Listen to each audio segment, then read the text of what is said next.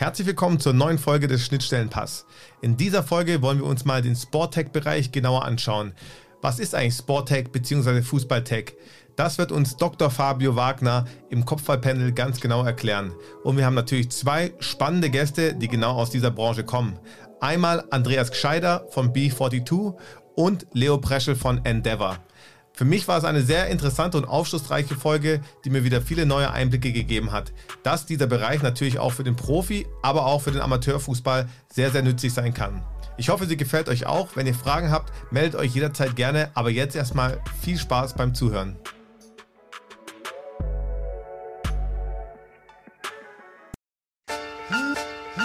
Schnittstellenpass. Der Podcast zwischen Amateur und Profi. Mit Marc Agimang und spannenden Gästen.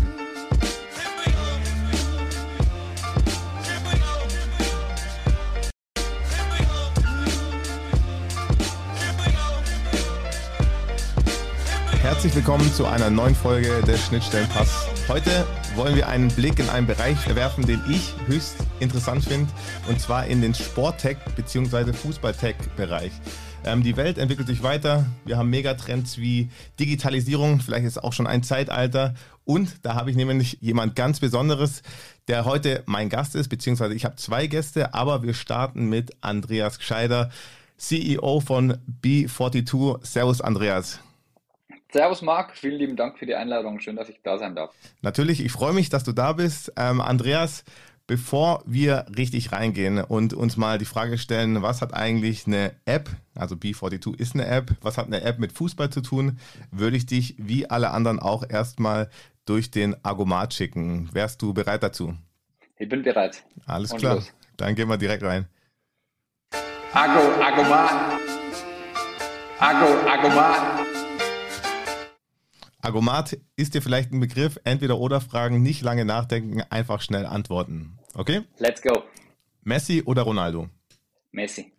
FC Bayern oder 1860? Bayern. Bier oder Wein? Wein. Profi oder Amateur? Amateur. Club oder Bar? Bar. Malle oder Ibiza? Malle. Champions League Finale oder WM-Teilnahme? WM-Teilnahme. Was war zuerst da, das Huhn oder das Ei? Unklärbar. Ich brauche eine Antwort. Ei. Fußballer oder Polizist? Fußballer. Haaland oder Mbappé? Haaland. Popcorn oder Nachos? Popcorn. Tor oder Vorlage? Vorlage. Okay, du hast dich 1A geschlagen. Es waren wirklich mal ratzfatz gute, schnelle Antworten. Ähm, da brauchen manche etwas länger. Andi, schön, dass du da bist. Kannst du mir oder uns vielleicht erstmal erklären, was ist B42? Ja, was hat Handy, App, Digitalisierung alles mit Fußball zu tun, vor allem auch mit dem Amateurfußball? Ich versuch's und ähm, hoffe, ich kann mich kurz halten. Also die B42 ist eine, eine Fitness- und Reha-App für Amateurfußballspieler und Spielerinnen und komplette Teams ähm, mit dem Ziel, das Know-how der Profis in den Amateurfußball zu transportieren, damit jeder Spieler, jede Spielerin zu Hause die Möglichkeit hat, sich bestmöglich vorzubereiten aufs Spiel, das bestmögliche Potenzial aus sich rauszuholen, zu entfalten und nach einer Verletzung die Möglichkeit hat, wie die Profis jeden Tag zu Hause trainieren zu können. So mit der Intention sind wir gestartet, haben das Ganze dann für die Teams weiterentwickelt und jetzt sind wir gerade dabei, die Brücke zu schlagen in den E-Sport, um die Kinder der Zukunft, den Fußball in eine digitale Zukunft zu führen und die beiden Welten zusammenzubringen, damit man wieder die Kinder mehr auf dem Fußballplatz sieht in der Zukunft. Mhm. So, Okay, das war kurz gefasst, gebündelt. Bei mir wieder viele Fragen im Kopf. Die erste wäre, wann ist dir eigentlich klar geworden, dass ja die Art und Weise, wie Profis trainieren, eigentlich auch transferierbar ist für den Amateurfußball?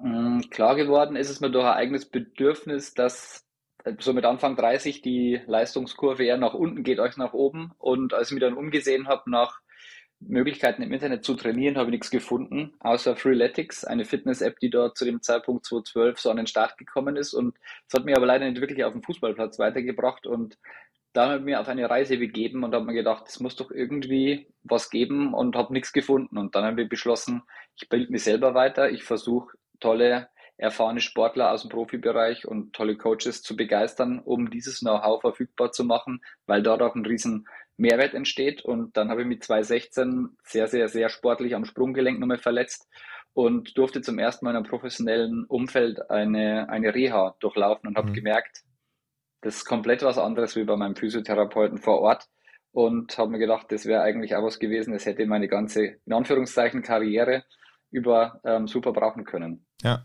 da kann ich dir absolut recht geben. Ich hatte auch das Glück, mich mal in der VfB-Reha-Welt ja wieder fit machen zu lassen und habe das dann verglichen mit ja, anderen Physios. Also ich will denen gar nicht zu nahe treten, die machen ihren Job auch gut, aber da ging es nie eigentlich darum, wieder schnell auf den Platz zu gehen. Ähm, ja. Also wie kam dann die Entscheidung zu sagen, okay, ich will das jetzt beruflich machen? Vielleicht muss man auch ein bisschen ausholen. Der ein oder andere, wenn man deinen Namen googelt, ist es eine der Stories, die sofort ähm, aufploppt. Du warst ja Polizist und hast dann gesagt, du willst jetzt alles auf eine Karte setzen oder wie kam das alles zustande?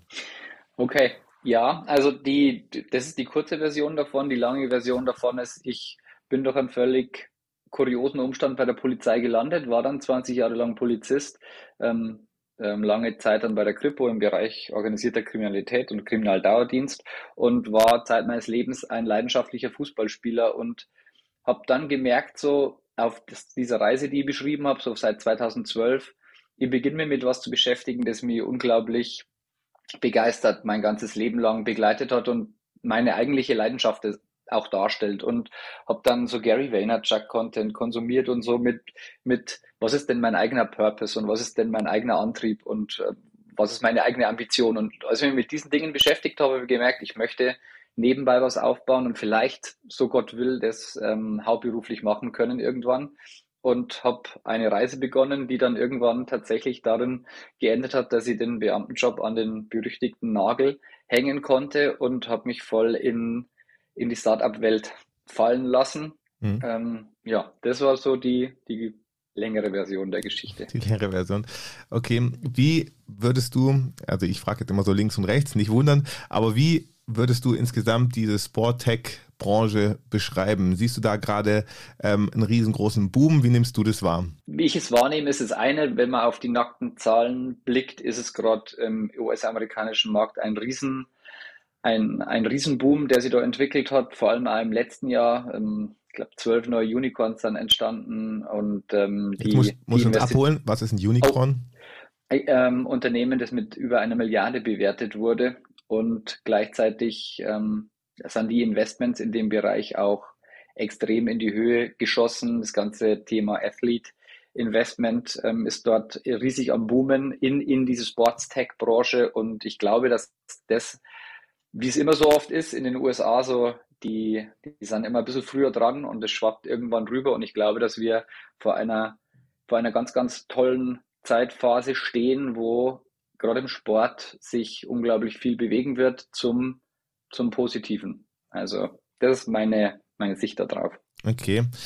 Wenn wir jetzt schon beim Sporttech-Thema sind, dann würde ich ganz kurz mal in den Kopfballpendel rüberschalten oder zu unserem Kopfballpendel rüberschalten und zu Dr. Fabio Wagner. Der hat nämlich auch noch mal ein paar Fakten, ähm, ja, genau zu diesem Thema. Andi, wir reden dann gleich weiter. So machen wir es. Mit Dr. Fabio Wagner. Agi, mach jetzt die Musik aus. Jetzt kommt Wissenschaft. So, und wir sind wieder beim Kopfballpendel mit Dr. Fabio Wagner. Servus Fabio, wie geht's dir? Servus Agi, bei mir ist alles gut und selbst? Auch alles bestens. Du weißt ja, wir haben heute die Sport-Tech-Branche als Thema und dazu natürlich auch zwei sehr interessante Gäste. Du hast was vorbereitet, aber bevor du startest, der eine oder andere hat die letzte Folge gehört. Da habe ich über dein Verhalten im Unizimmer bzw. im Klassenraum gesprochen, dass du aus dem Fenster guckst und ich jetzt muss ich natürlich sagen, im Kopfballpendel, habe mir da exklusive Informationen von einer ehemaligen Schülerin, Mitschülerin von dir geholt und die hat einfach bestätigt, was ich gesagt habe. Grüße gehen raus frech, an Svenja frech. Blickle. Gut, Fabio, aber jetzt schießt du wieder los, ja? Alles klar, alles klar. Lasse ich unkommentiert solche haltlosen Äußerungen. Heute geht es um Sporttech. Und zwar ist Sporttech die Schnittstelle wo Sport auf Technik trifft. Also man kann auch sagen Sporttechnologie. Und das hat sich natürlich vor allem in den letzten Jahrzehnten wahnsinnig entwickelt.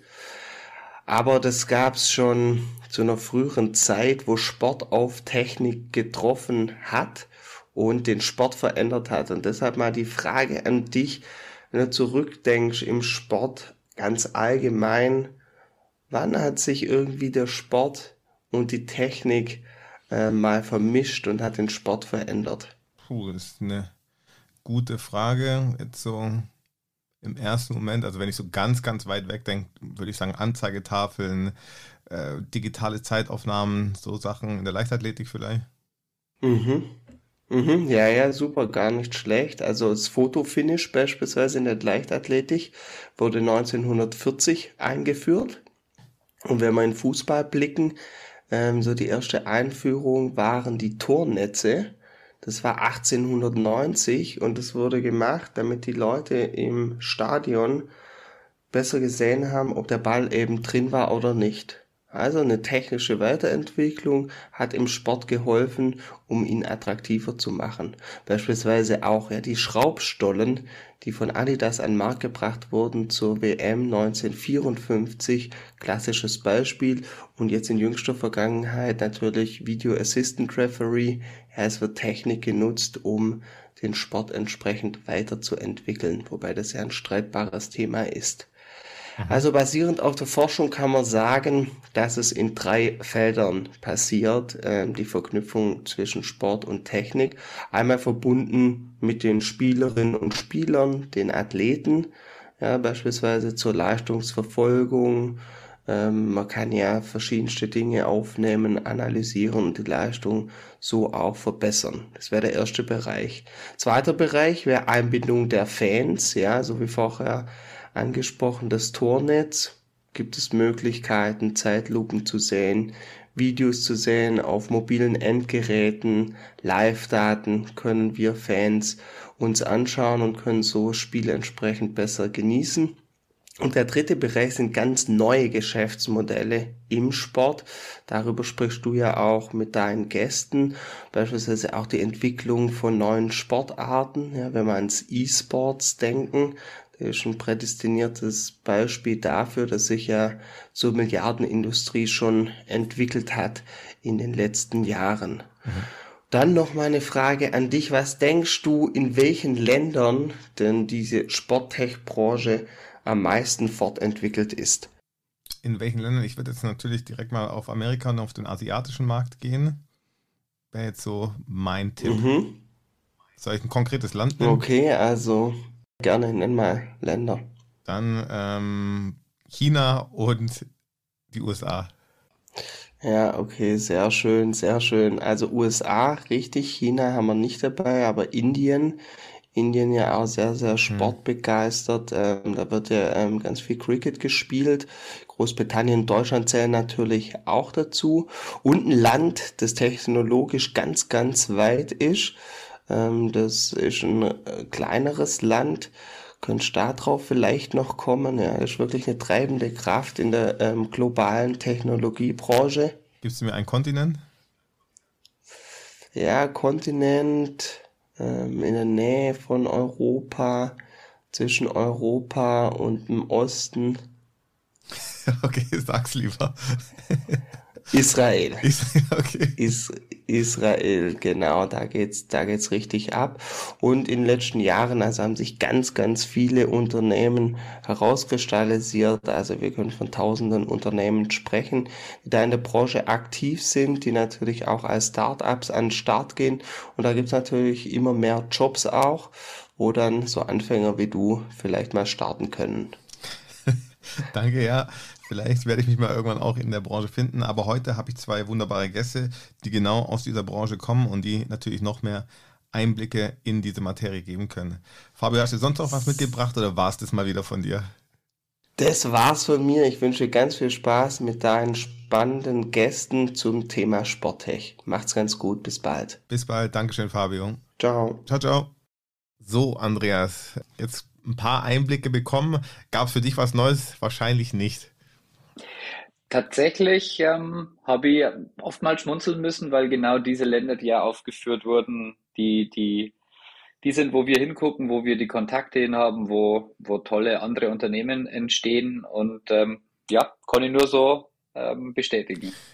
Habt ihr als B42 die Intention, international groß zu werden? Was ist das Ziel? Vielleicht kannst du auch mal da sagen, was ist vielleicht so ein Fahrplan?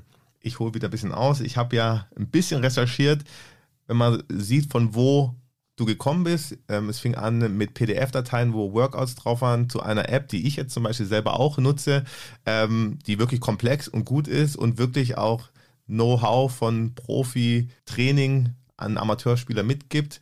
Wo sollte der Weg hingehen? Was ist da so dein Ziel? Also der, der Weg aktuell, den wir bestreiten, ist so, dass wir momentan Englisch als zweite Sprache entwickelt haben in der App, sind damit auch weltweit im App Store verfügbar und haben aus, keine Ahnung, 80, 90 Ländern ähm, Sportlerinnen und Sportler, die mit uns auch schon trainieren, allerdings in, in Englisch, nicht in der Landessprache. Und für uns ist der Weg ähm, auch schon von der Brand, vom Brand Name her gezeichnet quasi. Die 42 kommt aus Amerika, kommt aus dem Baseball und ähm, dort soll unsere Reise auch irgendwann hinführen, nämlich in, in alle Sportarten und zwar jetzt über die ähm, Meilensteine EM 224, also zuerst die WM der Frauen 23, dann die EM 224 und dann die, die WM 226 in, in den USA. Das sind so die, die großen Schritte ähm, und da dazwischen ist immer wichtig, dass man dann die richtigen Partner an die Seite bekommt. Ähm, das ist so ein, ein grober Ausblick, um dann in, im US-Sport das, was wir jetzt im Fußball planen, komplett auszurollen in die großen, in die großen fünf Sportarten. Mhm. Spannend, sehr, sehr spannend. Um dich mal noch ein bisschen besser kennenzulernen, vielleicht kannst du mir mal sagen, was ist Amateurfußball für dich? Amateurfußball für mich ist die, die erste große Liebe, die, die in meinem Leben, in die ich mich verliebt habe, der Fußball und die niemals aufgehört hat. Das war für, für mich der Ort, wo ich, wo ich gelernt habe, mit Niederlagen umzugehen, wo ich Freundschaften fürs Leben geschlossen habe, wo mir Werte vermittelt wurden, die, die ich nicht missen möchte und wo ich viele Begegnungen und, und ganz viel, ganz viel Zeit mit tollen Menschen verbracht habe ähm, in den letzten 20 Jahren und, und das zu erhalten und das in eine digitale Zukunft zu führen, das ist der, dafür stehen wir jeden Tag auf bei B42. Das, das ist für mich der Amateurfußball. Mhm mal eine bisschen reißerische Frage. Glaubst du, es braucht die Digitalisierung im Amateurfußball oder kann es nicht einfach auch so weiterlaufen, wie es aktuell läuft? Also ja, zum Teil ist es ja schon digital, aber auch einfach ohne solche Zusatz-Apps etc. Ich glaube, dass wie so ganz oft der Markt die, die Antwort darauf gibt und das, was wir gerade beobachten in den, in, den, in den Clubs, in den Kindermannschaften, ist tatsächlich finde ich sehr dramatisch und die Zusammenlegung in JFGs, die, die Vereine, die zusammengelegt werden müssen, mein Heimatverein fusioniert gerade mit einem ähm, Club aus der Nachbarschaft, ist ein dramatisches Zeichen dafür, dass wir unbedingt was machen müssen. Und da ist ganz, ganz, ganz viel, ähm, ähm, da hat man sich aufgeruht auf dem Status, den man hat. Der Fußball war immer die Nummer eins in Deutschland. Da hat der Verband aus meiner Sicht äh, sich ähm, nicht mit Ruhm bekleckert und in der Arbeit und die Auswirkungen jetzt dann einfach, dass die Kinder unterschiedliche andere Möglichkeiten haben, mhm. unter anderem auch den E-Sport und deswegen muss da was passieren, um diesen Vereinssport zu erhalten. Ähm, ansonsten ähm, läuft es in eine ganz, ganz, ganz unschöne Richtung. Mhm. Finde ich spannend. Hatten wir ja auch die Thematik jetzt schon in den letzten paar Folgen. Wenn jetzt heute einer einfach nur so mal reinhört, gerne auch mal die alten Folgen hören. Da hatten wir genau die Thematik, wie die Entwicklung ist.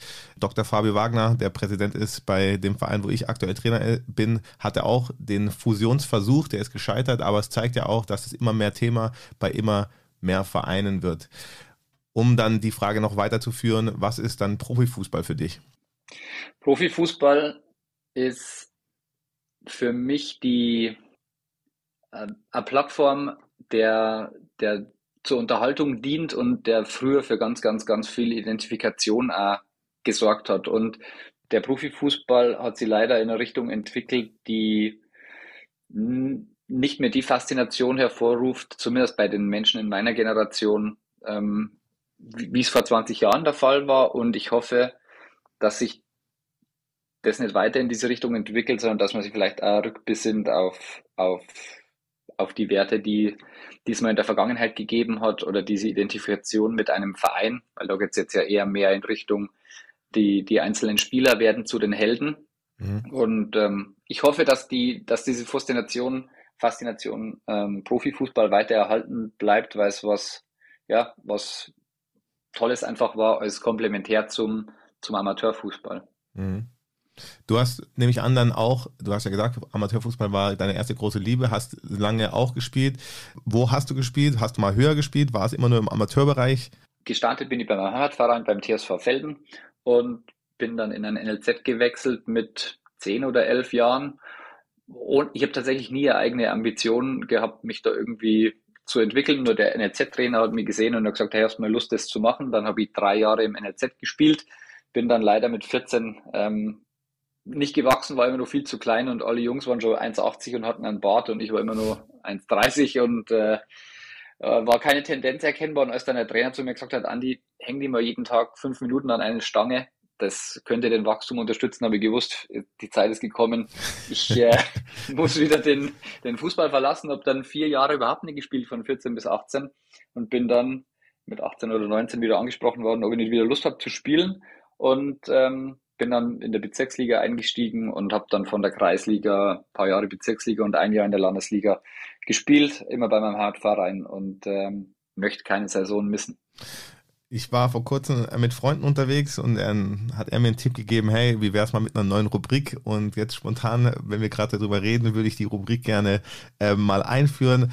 Andi, was war dein Tor des Lebens? Beschreib es mal. Mein Tor des Lebens. Boah, Wahrscheinlich, vermutlich, also ich würde jetzt sagen, Tor des Lebens war tatsächlich, ähm, als ich die, wir waren in, als Bezirksligameister, gibt es dann immer so den, den Titel um den niederbayerischen Meister, da spielt man dann gegen den Meister der anderen Bezirksliga. Und zwar ein mega geiles Spiel vor 1200 Zuschauern, Traumwetter. Und ich durfte mit einem Kopfball die, das 1 zu 0 köpfen. Und wir haben die, den Titel gewonnen und durch mein Kopfballtor ähm, das habe ich entschieden. Das war, glaube ich, mein schönstes Tor. Cool. Jetzt hatten wir so einen kleinen Einblick auch in deine fußballerische Laufbahn, finde ich mega interessant.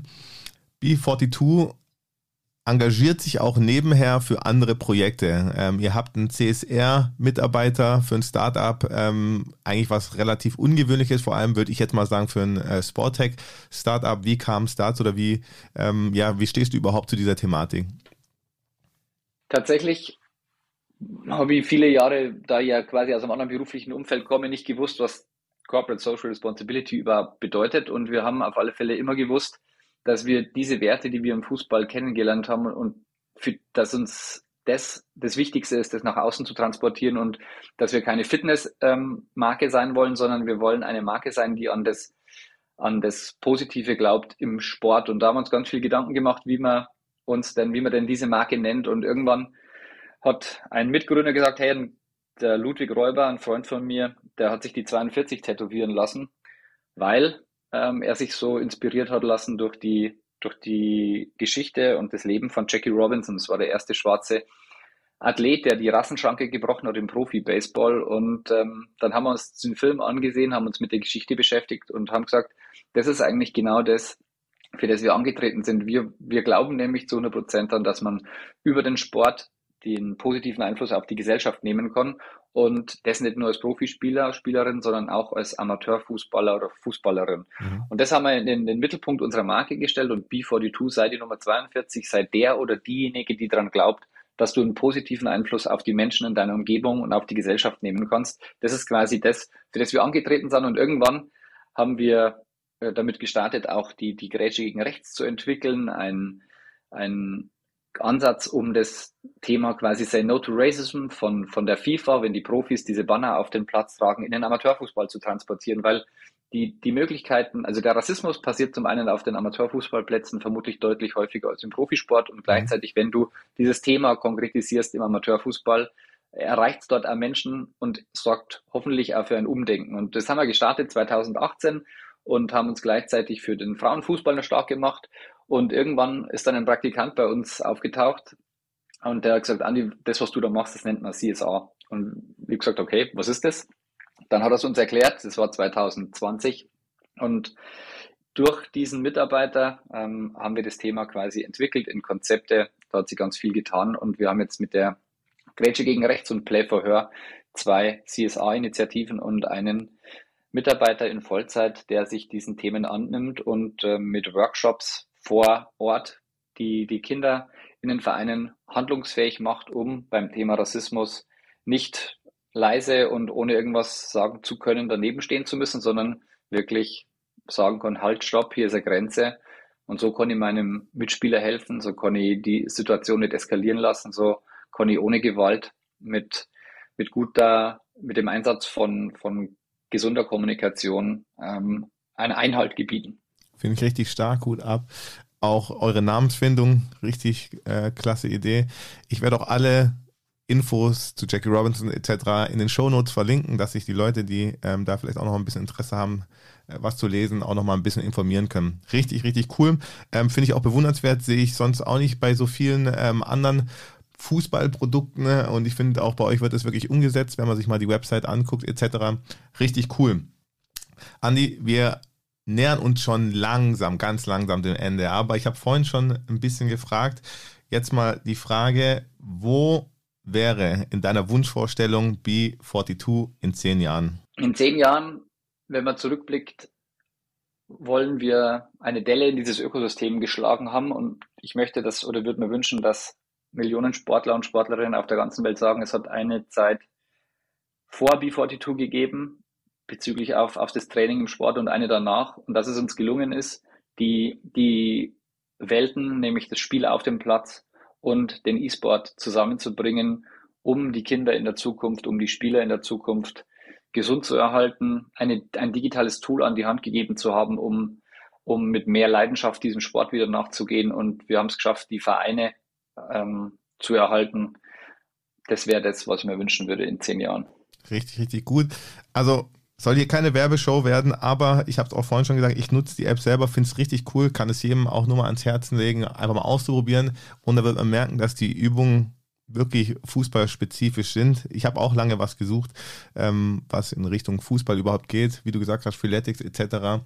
Und auch wenn du dann in den Gesprächen bist, wie mit dem Kali zum Beispiel, der mir erklärt hat, wie die Profis trainieren, merkt man, dass da sehr, sehr viele Parallelen sind. Also macht to tolle Arbeit, Andi. Ich hoffe, es geht lange so weiter und dass natürlich dein Zehn-Jahres-Plan dann in Erfüllung geht und ihr eine richtig gute Delle reingehauen habt. Äh, Danke. Bevor ihr, äh, bevor ihr, bevor du mich verlässt, gibt es ja noch die Schnittstellenplatz-Playlist und da hätte ich gerne auch noch zwei Lieder von dir, die unbedingt drauf müssen. Zwei Lieder, die unbedingt drauf müssen, ist aus meiner Sicht das neue Lied von, von Udo Lindenberg und ähm, Apache? dem Apachen. Ja, genau. Der Komet, den würde ich auf, auf alle Fälle gerne drauf äh, packen und High Ren. High Ich Ren, weiß das nicht, ob du das, ob du das kennst. schreibe ich mir auf jeden Fall mal Künstler, Der Künstler heißt Ren, R-E-N. auf. Mhm. Kommt auch auf die Playlist, höre ich mir nachher direkt an, sagt mir im ersten Moment nichts, aber ich freue mich immer, wenn ich da wieder neue gute Lieder auf der Playlist finde. Andreas, ähm, vielen Dank, Ja. dass du mein Gast warst. Es war sehr kurzweilig, war jetzt natürlich auch nicht so lange, aber ich freue mich wirklich, dass du ähm, ja hier einen kleinen Input gegeben hast und ich finde, ihr leistet tolle Arbeit und ich hoffe, das geht alles weiter so bei euch. Perfekt, vielen lieben Dank für, danke für die Einladung und danke, dass ich da sein durfte, Marc. Du Sehr- hast einen mega Podcast, höre immer sau gerne an und ähm, bitte immer mehr davon. Danke dir, das freut mich. Ich gebe mein Bestes. Andi, mach's gut. Ciao, Marc. Ciao, ciao. Und wir starten direkt weiter mit meinem nächsten Gast, Leo Preschel, der Gründer von Endeavor, spricht mit mir über seine App, die sich natürlich auch im Sporttech bzw. Fußballtech zu Hause fühlt. Was sich genau hinter dieser App versteckt, werdet ihr gleich erfahren. Wir starten mit einem kleinen Trailer.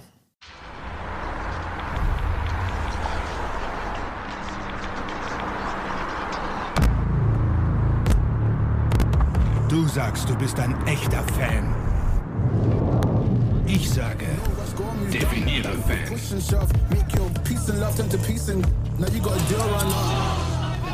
Du glaubst, du weißt alles besser. Ich weiß, glauben heißt nicht wissen. Du meinst, du liebst Fußball. Ich meine, Fußball liebt man nicht. Fußball lebt man.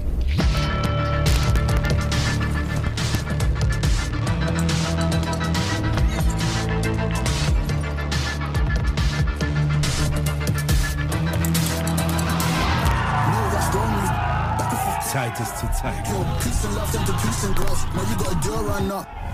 Endeavor, die Liga der Fans. So, heute habe ich als Gast Leo Preschel. Herzlich willkommen im Schnittstellenpass. Schön, dass du da bist. Ja, schön, dass ich da sein darf. Dankeschön. Leo, du bist der Gründer von Endeavor. Ich will natürlich, bevor du uns erzählst, was es überhaupt ist, ein bisschen von dir hören, wie du überhaupt zum Fußball gekommen bist, welchen Bezug du zum Fußball hast, zum Profifußball oder auch Amateurfußball. Aber wie alle musst du erstmal durch den Argomat. Bist du bereit dazu? Ja, auf jeden Fall. Alles klar, dann starten wir den Argomat. Argo, Argomat. Argo, Argomat. Argomat ist dir bekannt, entweder oder Fragen, nicht lange nachdenken, schnelle Antworten. Okay, ich versuche mein. Bestes. Ronaldo oder Messi? Ronaldo. Mbappé oder Haaland? Äh, Mbappé. Profifußball oder Amateurfußball? Mm, immer noch Profifußball. FC Bayern oder 1860? Ja, einfach 60. Bier oder Wein? Puh, Bier, Bier. Doppelt Bier, okay. Doppel WM Bier, aber auch einmal Wein. WM-Finale oder Champions League-Finale? Ah, schon WM-Finale. Malle oder Ibiza? Male. Trainer oder Spieler? Mm, Trainer. München oder Stuttgart? Ja, München. Okay, du hast geschafft, hast dich gut geschlagen. Äh, der eine oder andere wird deinem Akzent schon entnommen haben, dass du eher auch aus dem Münchner Raum kommst. Ähm, Leo, erzähl uns doch mal, wie bist du zum Fußball gekommen? Ja, letzten Endes, ich glaube, wie viele, ähm, ja, zum ersten Mal an Vaters Hand mit zehn Jahren ins Olympiastadion damals gegangen. Damals spielte mein Verein Münchens große Liebe noch erste Liga, 2 zu 0 gegen Rostock und ja, spätestens ab da war es um mich geschehen und war quasi vom äh, sagenumwobenen Löwenvirus infiziert und seitdem hat mich der Fußball nie wieder losgelassen. Also ja, aktiv war ich selber nie im Verein, sondern wirklich ein Bolzplatzkind, weil mich das wöchentliche Training und dann das samstägliche, sonntägliche Spiel zu sehr in meiner Freiheit eingeschränkt hätte, wie ich früh feststellte. Und von dem her war das immer Bolzplatz. Aber man muss auch fairerweise sagen, dass mir sowohl Talent, Willen als auch die Genetik dafür fehlte, um wirklich weit nach oben zu kommen. Okay, okay. Was ist dann Fußball für dich, also Amateurfußball? Was ist Amateurfußball für dich? Ich glaube, Fußball, um, also ich, wie, man hat es ja auch gemerkt vorher, dass ich da ein bisschen gezögert habe bei Profifußball und Amateurfußball. Für mich ist es immer noch ein Fußball, auch wenn der Profifußball weiter weg von der Basis driftet. Leider, muss man sagen, und aufgrund des lieben Geldes. Ähm, für mich ist Fußball, egal ob auf dem auf dem Platz oder in der Kurve, ähm, alles egal ist, egal ob Frau, Mann, Religion, äh, Hautfarbe, ähm, Berufsstand, soziale Schicht, ähm, wenn der Fußball, Fußballverein ne, ja, das Herzen spielt, dann legt man sich in den Armen rein, dann flucht man zusammen. Diese Emotion auszuleben ist halt wie Kino gehen, nur ungeskriptet. Und das ist für mich Fußball. Es ist einfach ehrlich und es ist halt einfach, ja, wie das Leben so spielt. Manchmal himmelhoch jauchzend, manchmal zu Tode betrübt. Da muss ich gleich mal nachhaken. Ist es wirklich so? Ist es so für dich? Findest du wirklich, dass alle zum Beispiel auf der Tribüne gleich sind ähm, und dass es ja noch diese Idealvorstellung wirklich gibt? Ich meine, du hast ja gut, gut, dass du es ansprichst. Du hast ja schon die Segmentierung im Stadion, also sprich Sitzplatz und Steh und dann noch Logen und dann noch hier, was weiß ich, was noch gibt, Business Seats und sonstiges. Aber das sucht sich jeder selbst aus. Also ich glaube, wenn, wenn man das nicht will, ich will es definitiv. Also ich bin auch der Jahreskartenbesitzer nach wie vor und stehe auch in der Bayern, Kurve. oder? Ja, ja, genau. wir, wir beenden das Gespräch jetzt hier besser. nee, genau, beim TSV 1860 München. Ähm, genau, und da ist es ja auch, ich meine, ich wohne auch gegenüber vom Stadion und ähm, jeder, glaube ich, kennt äh, von deinen Hörern das Grünwalder Stadion. Manche werden auch hier gewesen sein und das ist halt meine Idee von Fußball und so bin ich auch sozialisiert worden in den späten 90ern mit Arsenal, Highbury, dann später Nick Hornby natürlich die Bücher. Ähm, ja, Fechter der klassischen Zehn, sprich Dennis Bergkamp und so. Fußball gehört für mich in die Stadt und Fußball ist ein, äh, ja, ist wie meines Erachtens in Argentinien eine Religion, leider halt in Deutschland auch noch oftmals verpönt. Aber ja, ich glaube, um auf deine Frage zurückzukommen und wenn man lieber mit den Anzugträgern in der Loge rumhängt, dann ja, weiß ich nicht, was daran schön sein sollte, weil man dann auch schnell merkt, wenn man mit solchen Leuten redet, dass meist ähm, ja das grundsätzliche Verständnis, die Liebe zum Fußball einfach irgendwo fehlt. Und das ist eigentlich das, ja, wirklich schade daran. Aber ja, okay, ich glaube, das gehört kann, dazu. Ja, man hört auf jeden Fall, ähm, dass du leidenschaftlicher Fußballfan bist, was auch sehr schön ist. Was ist dann für dich, also du hast jetzt noch mal ein bisschen umgeschrieben, Fußball ist für dich allgemein, ähm, du würdest gar nicht so unterscheiden, aber was ist dann für dich der größte Unterschied zwischen dem Amateurfußball und dem Profifußball? Ja, ich glaube, mittlerweile ist der größte Unterschied, dass Loyalität zum Verein und ähm, das Business äh, und auch, ja, letzten Endes wirklich oben mitzuspielen, egal ob in der Bundesliga oder in der, in der Champions League, europäisch, wie auch immer, ähm, all, allem untergeordnet wird. Ich meine, wir sind ja selber ein gebrandmarktes Kind mit Hassan Ismail und äh, Red Bull Leipzig, Wolfsburg und sonstiges sind ja nur einige Namen in Deutschland und das ist meines Erachtens ein bisschen das Problem, was vielleicht vor 20, 30 Jahren noch nicht der Fall war, wo der Amateurfußball und Profifußball einfach näher beieinander war, weil es noch nicht diese Summen um diese Summe gegangen äh, ist und auch nicht Fußballer in diese Position gehoben worden sind, dass sie einfach die Superstars sind. Und mhm. mittlerweile ist es ja, glaube ich, auffällig, wenn man mal jetzt die nachkommenden Generationen, die Kids anschaut, da dreht sich ja alles eigentlich nur noch um Mbappé, um Messi, um Ronaldo und weniger um den Verein. Also die, die Lokalität zum Fußball, der früher, glaube ich, auch im Fußball, im Profifußball vorhanden war. Sprich, ich komme aus München, natürlich suche ich mir den Münchner Verein ähm, wie andere in Hamburg einen Hamburger Verein suchen oder in Bremen natürlich Werder-Fans sind. Ähm, mhm. das ist irgendwo, glaube ich, verloren gegangen, weil die kleinen Cats mehr und mehr halt dann dementsprechend den großen Big Players nachlaufen, sprich dem Real Madrid und mehr den, den, den Stars folgen. Und wenn die transferiert werden, dann sind sie halt dann schnell wieder Fan von oder laufen mit einer Manchester City Trikot rum. Da kann ich dir ein schönes Beispiel nennen. Ähm, die Jungs, mit denen ich zusammengearbeitet habe, ähm, die haben keine Bundesliga mehr angeschaut, die haben sich nur Champions League-Spiele angeguckt. Weil sie einfach ja. nur die Top-Spieler und die Top-Mannschaften sehen wollten. Ne? Das fand ich erschreckend, aber irgendwie auch interessant. Also Bundesliga war dann eigentlich komplett egal. Aber ist ja auch irgendwo verständlich. Ich meine, jeder liebt, außer man ist jetzt Lokalrivale, jeder liebt die Geschichte von Freiburg und ähm, von Union, auch von Frankfurt, wo halt einfach drei Vereine sich aufgrund von guter Arbeit und auch wertebasiert nach oben gekämpft haben und das über Jahre, Jahrzehnte lang ähm, einfach Schritt für Schritt gemacht haben. Mhm. Und in der Bundesliga ist es halt leider so, dass der unser Lokalrivale halt international so viel abkassiert äh, von der nationalen Vermarktung nochmal mehr abkassiert, dass einfach dieses Ungleichgewicht schon allein durch die Einnahmen da sind. Und man sieht es ja auch an Themen wie Katar, dass dann halt auf taub gestellt wird und die gesellschaftliche Verantwortung, die vor allem jetzt der Amateurfußball bedient, nicht mehr im Profifußball bedient wird. Und da ist es halt so ein Problem, wo man auch sagt, wo ich es teilweise verstehen kann, dass die Jungs ähm, und Mädels wahrscheinlich auch eher die Champions League anschauen, weil das spielerische Level und die Spannung dort wesentlich höher ist als in einem normalen Bundesligaspiel, wenn Bayern wieder, keine Ahnung, 5-0 gegen äh, Mainz gewinnt. Ja, ja, gebe ich dir auf jeden Fall recht. Ich, ich fand es trotzdem, das, da ist es mir zum ersten Mal so richtig vor Augen geführt worden, dass die, ja, dass die Jungen doch nochmal ein anderes Verhältnis zum Fußball haben als ich jetzt zum Beispiel oder du vielleicht auch. Ähm, jetzt haben wir. Aber ich glaube, bei uns, bei uns war es damals halt auch eine ausgeglichenere Liga, glaube ich. Da war die erste, zweite Liga, da wusstest du nie, wer absteigt, wer ungefähr Meister wird. Da gab es einfach auch ein paar abwechselnde Meister und dann fang, fing ja irgendwann Bayern an, Serienmeister zu werden. Ich meine, die 90er Jahren waren ja nicht so, dass, dass Bayern jedes Jahr Meister wurde. Das stimmt, ja.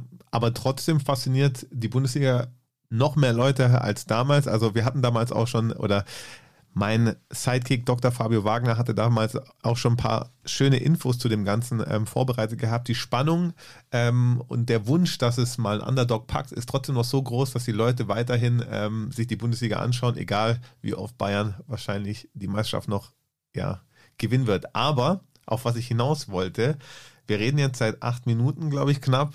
Und die meisten wissen gar nicht wahrscheinlich, wer du eigentlich bist. Ähm, vielleicht kannst du ja nochmal sagen, wer du bist, was du machst und weshalb ähm, wir eigentlich sprechen. Also du bist ja auch im Fußballbusiness, ähm, aber auf eine etwas andere Weise. Ja, so könnte man sagen und so hoffe ich auch, dass es ankommt, weil letzten Endes ist Business und Fußball ist ja immer so nach dem alten Mot Motto, Football is for you and me, not for fucking industry. Und wenn man dann selber mal Teil davon ist, dann ist es natürlich schwer und man, ja, hinterfragt sich auch oft, ob das noch alles richtig ist, was man macht. Und ja, ich war, um es kurz zu sagen, die letzten acht Jahre, also ich habe ähm, dann aufgrund unserer Investorengeschichte bei 60 auch mich schnell dazu entschlossen, Sportmanagement studieren, war dann auch acht Jahre lang bei, einer, bei einem Sportdatenlieferanten für die Wettbranche und für die Sportmedienbranche. Die letzten Jahre dann in der Innovation-Abteilung dort und ähm, wurde mit der Aufgabe beauftragt, ähm, ja, wie man die, Sozi äh, wie man die Sportwette sozial akzeptabel gestaltet kann. Und das ist halt, ich meine, weißt du ja selber, oder ich glaube, dir geht's ähnlich, die Sportwette ist ja immerhin so noch ein bisschen so dubios und ähm, ja, im, im grauen Licht, sagen wir mal, mhm. so in den Großstädten sieht man es ja vor allem, sprich die gute alte Wettstube in dunklen Gassen, wo dann dementsprechend auch ein entsprechendes Klientel davor hängt und halt drauf hofft, ähm, mit der Wette die Träume zu erfüllen. Und das ist ja, eine Wette quasi auf Basis ähm, der Schwächsten in unserer Gesellschaft. Und dementsprechend bin ich drauf gekommen, was dann letzten Endes auch Endeavor ist, dass man nicht als Buchmacher ähm, Teil des Ganzen sein kann. Sprich, man darf nicht selber im Wettbewerb mit dem ähm, Wetter, Nutzer, Manager, wie auch immer stehen, sondern man muss im Endeffekt eher das Ganze wie eine Sportorganisation sehen und einen Wettbewerb organisieren, wo wir als Endeavor keinerlei Interesse haben am Ausgang, sondern unser Anliegen ist, quasi den deutschen Managermeister zu finden, der, der am meisten Ahnung hat, der, der, der in die besten Talente investiert hat, ähm, der die beste Mannschaft zusammengestellt hat und natürlich, damit das auch ein wirklicher Wettbewerb ist, gibt es auch ein Salary Cap, damit das äh, nicht der, der am, am meisten ausgibt, am Ende auch oben steht. Mhm.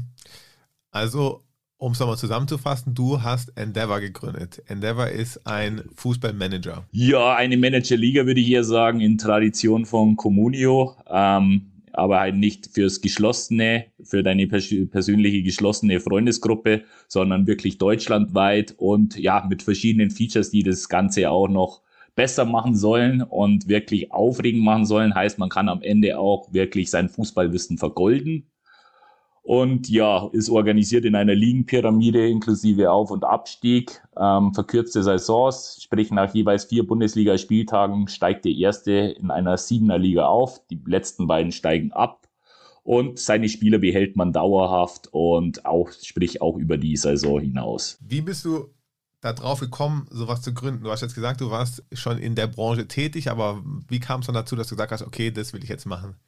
Ja, es war dann eigentlich so, dass ich auch irgendwo persönlich frustriert war mit Comunio, weil wir dann in der Arbeit auch mal wieder eine Liga gemacht haben und ich festgestellt habe, machen ja ein paar Jahren Pause, so, äh, ich kack ordentlich ab aus den verschiedensten Gründen, die, glaube ich, vielen Hörern bekannt sein dürften von dir.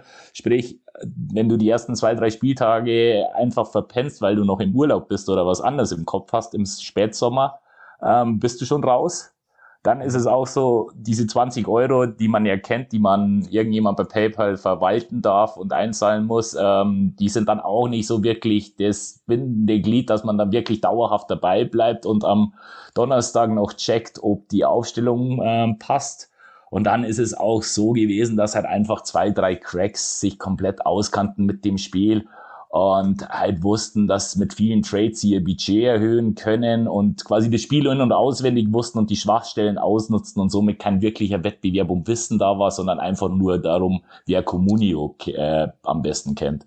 Und das ist ähnlich wie bei Kickbase, wo man, wo, habe ich selten gespielt, muss ich zugeben, aber wo am in der Rückrunde ja jeder so viel Geld übrig hat, dass ja, dass man sich jeden Spieler kaufen kann. Und da ist es so, dieses Gleichgewicht zu halten und das Ganze auch transparent, wie, wie ein Marktwert Marktwert zusammengesetzt wird, wie eine Spielerbewertung aussieht und sowas, ist dann quasi der Startschuss zusammen mit dem, was ich vorher gesagt habe, äh, für Endeavor gewesen. Und dann war es letzten Endes so, ja, ich, wir wollen was machen, wo wir auch die Fußballbasis mitnehmen. Das war dann wirklich der ausschlaggebende Grund, wo ich gesagt habe, so, ja, wir probieren es. Um da ganz kurz nochmal einzuhaken, Comunio und Kickbase, gibt vielleicht auch Zuhörer, die gar nicht wissen, was, was das Ganze ist. Es ist quasi ein interaktives Managerspiel, wo man Spieler kauft, die aufstellt und die dann anhand der echt gezeigten Leistungen bewertet werden und Punkte kriegen. Und diese Punkte dann ähm, ja, addiert werden in einem Tabellensystem und man gegen Freunde, Bekannte ja, spielen kann. Habe ich das korrekt zusammengefasst, Leo? Ja, da musst du, glaube ich, hier jemanden von Communio und Kickbase fragen, aber ich glaube ja. okay, wir hatten ja im Vorfeld schon mal gesprochen und du hast mir auch schon mal erklärt, was ihr genau macht. Du hast ja auch noch, also es sind ja, stecken ja noch mehr Ziele hinter Endeavor, nicht nur quasi ähm, das reine Managerspiel, sondern soll ja auch ein Spiel, wie du auch sagst, für die, für die Basis sein, für die echten Fans. Das heißt ja auch die The League of the Fans. Kannst du da noch ein bisschen was dazu sagen? Genau, also du darfst doch gerne die Liga der Fans sagen, muss nicht immer auf Englisch sein.